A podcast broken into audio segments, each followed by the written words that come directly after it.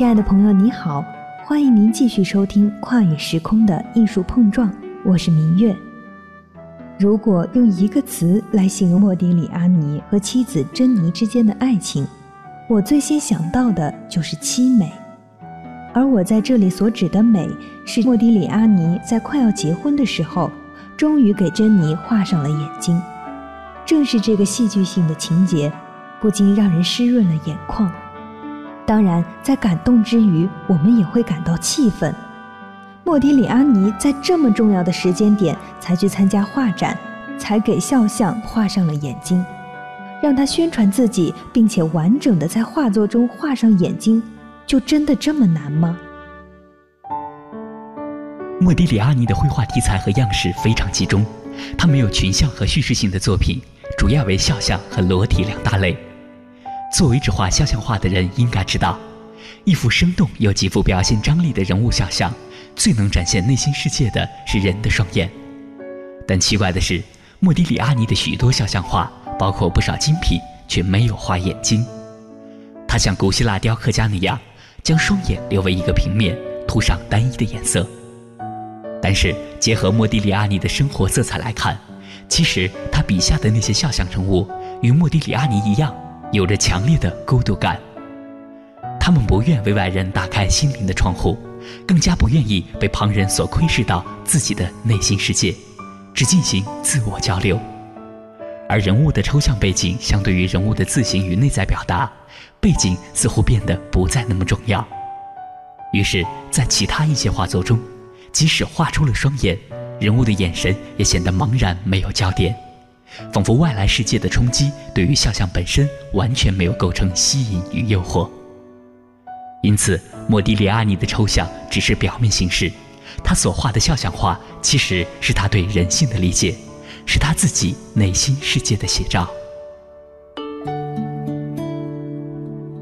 莫迪里阿尼在世的时候只办过一次个人画展，开幕当天就因为警察而关闭了展览。这是因为一大群观众聚集在画廊的橱窗前，看一张女性裸体画。警察就以有伤风化为理由，强制命令画展撤下这幅画和其他四幅女性裸体画。在莫迪里阿尼笔下的裸女们非常丰富温暖，充满肉欲，大多是斜躺的全身画。在构图时，莫迪里阿尼用画布的边沿将人物的腿部切掉。有的甚至将双手和头顶也切掉。而欧洲文艺复兴以来传统的人体画，尤其是古典主义和学院派的人体画，都强调完整统一的原则：人体的所有部分，只要在透视上看得见，都要毫无遗漏地画出来。这是遵循古希腊哲学家亚里士多德提出的关于完美的审美理论。但是莫迪里阿尼没有遵循这个原则，他切掉人物双腿。在视觉上让人体摆脱画框的限制，使画中的人看上去像是漂浮在画布上，于是人体本身得到了凸显。也就是说，让看画的人把全部的注意力都集中在画中的人体上，但模特的眼睛也大部分没有画上。人们能经常看到莫迪里阿尼在酒店里用尖细流畅的线条画着肖像，毫不在乎地把它们送给遇到的模特。换上杯酒，一饮而尽。它就像一块漂流物，从一家咖啡馆飘到另一家咖啡馆，从一间阁楼搬到另一间阁楼，有时会碰到一个避难所或一个怜悯人的灵魂。现在看来，莫迪里阿尼之所以很少在绘画创作时给人物添上眼睛，正因为眼睛太重要了。所以他选择不画它，而是用整个画面去表现这灵魂的入口。而这些后来被卖出天价的画，在当时并不受欢迎。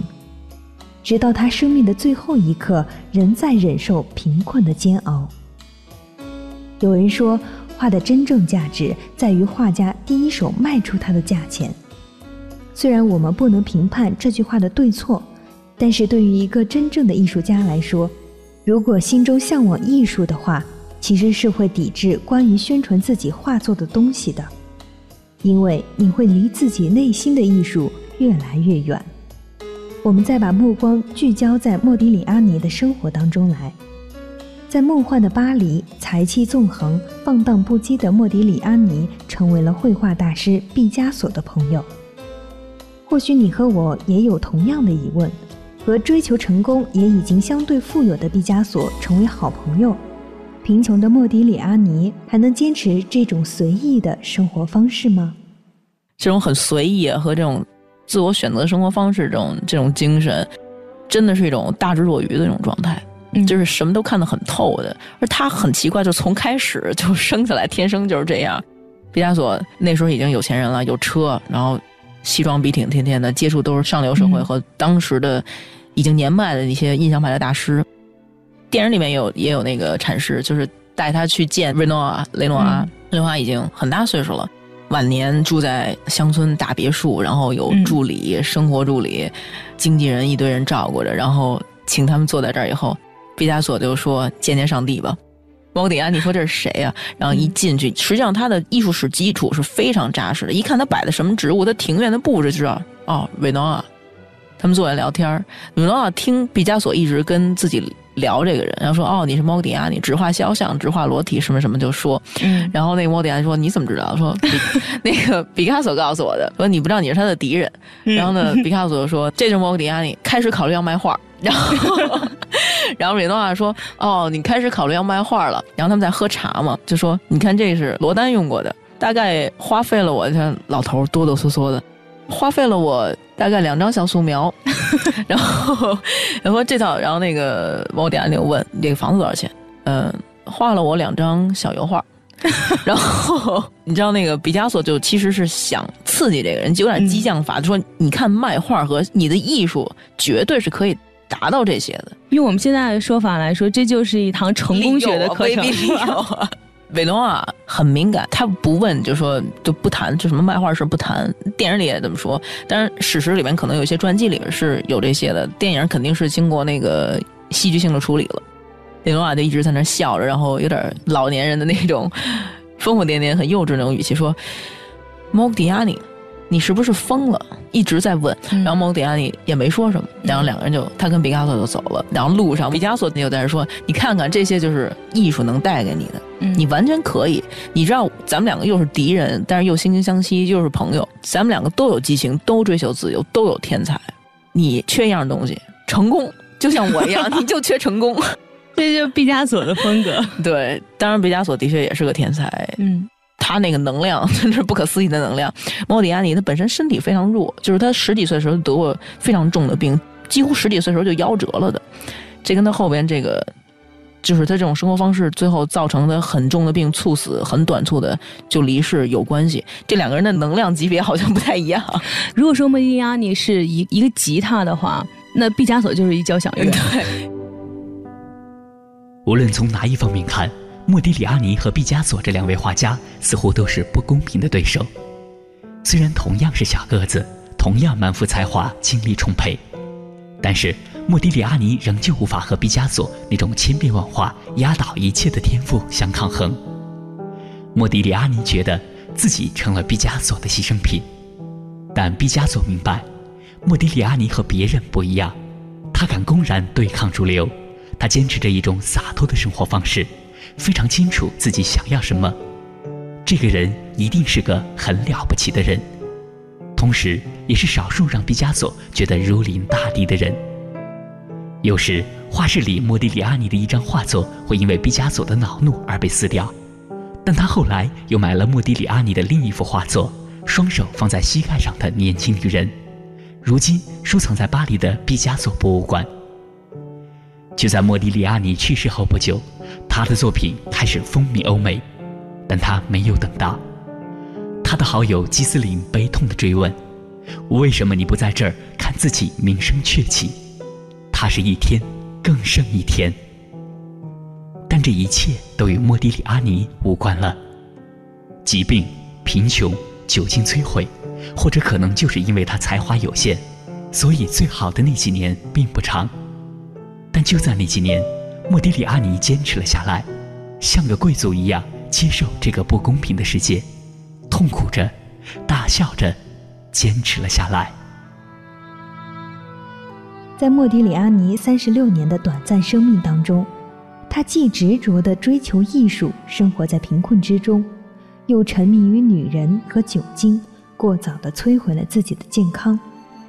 他既有丰富的精神与感情生活，又处在绝望的孤独里，漂泊忧患的一生，却始终以深情的目光注目着温暖而透明的人生。莫迪里阿尼以诗人的气质和雕塑家的眼光，刻画出人间的种种个性，创造了一种特殊的风格。也正是那些线条精致、色彩柔和、笔触生动的作品，确立并且巩固了他在现代艺术史上的地位。感谢您收听今天的节目。如果你想要了解更多的艺术传奇，欣赏高清画作解读。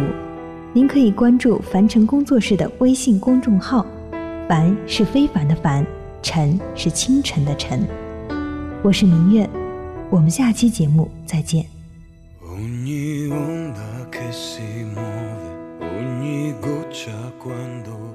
本节目由凡尘工作室策划制作，总策划王小晨，执行策划黄明月，制作人马素双。